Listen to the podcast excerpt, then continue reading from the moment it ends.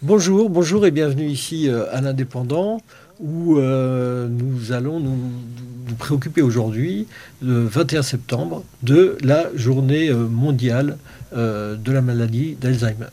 Alors pour parler de, cette maladie, Madame Marie-Josée Gou, qui elle est dans cette situation d'être aidante auprès, de, auprès de malades et qui va un petit peu nous décrire, nous décrire cette expérience-là.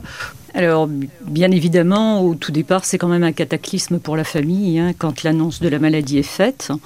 Et puis, euh, on contacte en premier le médecin traitant pour voir quelles solutions peuvent être apportées. Et là, euh, bien souvent, il n'y a pas de solution. Donc, je me suis tournée vers France Alzheimer, qui a pu me donner les clés, euh, des explications sur la maladie, sur la manière de fonctionner. Euh, être avec un malade, c'est beaucoup de patience, beaucoup de temps passé également, de la fatigue, de l'épuisement, faire au mieux pour que le chemin qui nous reste à parcourir avec euh, l'être aimé puisse être le plus agréable possible. C'est là justement, j'imagine que d'être accompagné par une association, c'est extrêmement important parce que ça vous permet, j'imagine, de faire ce travail-là, euh, de ne pas la faire seul. Voilà, c'est vrai que euh, il y a tout un tas d'intervenants qui sont susceptibles de, de, venir au domicile.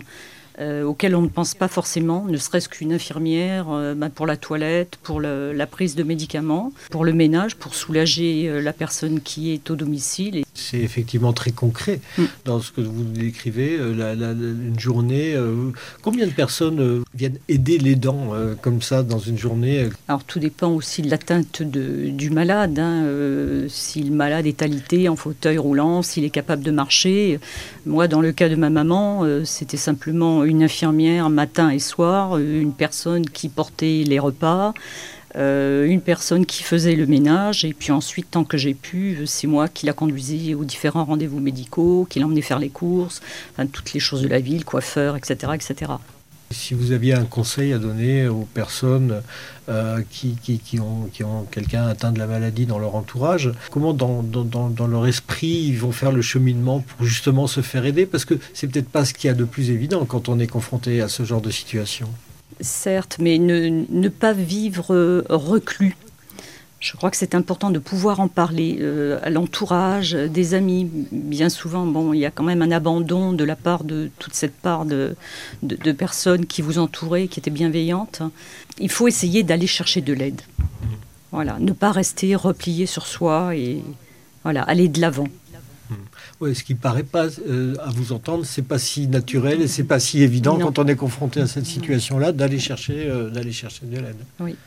De toute façon, il, n'y a pas de remède, donc la, solution va être apportée par euh, ben, un ralentissement, par des, un travail de la mémoire. il y a plein de, petites choses qui nous sont enseignées par France Alzheimer qui nous aident à assumer au mieux cette maladie et être au plus près de notre malade. Dernier petit mot, euh, euh, Marie-Josée, sur euh, deux conclusions avant de, terminer. Ah, écoutez, j'ai participé à la formation des aidants dans une des communes villes aidantes. j'ai été frappée par l'arrivée de, des familles qui étaient vraiment en pleurs, angoissées. Et au bout des, séances de formation, euh, le sourire était apparu, l'apaisement.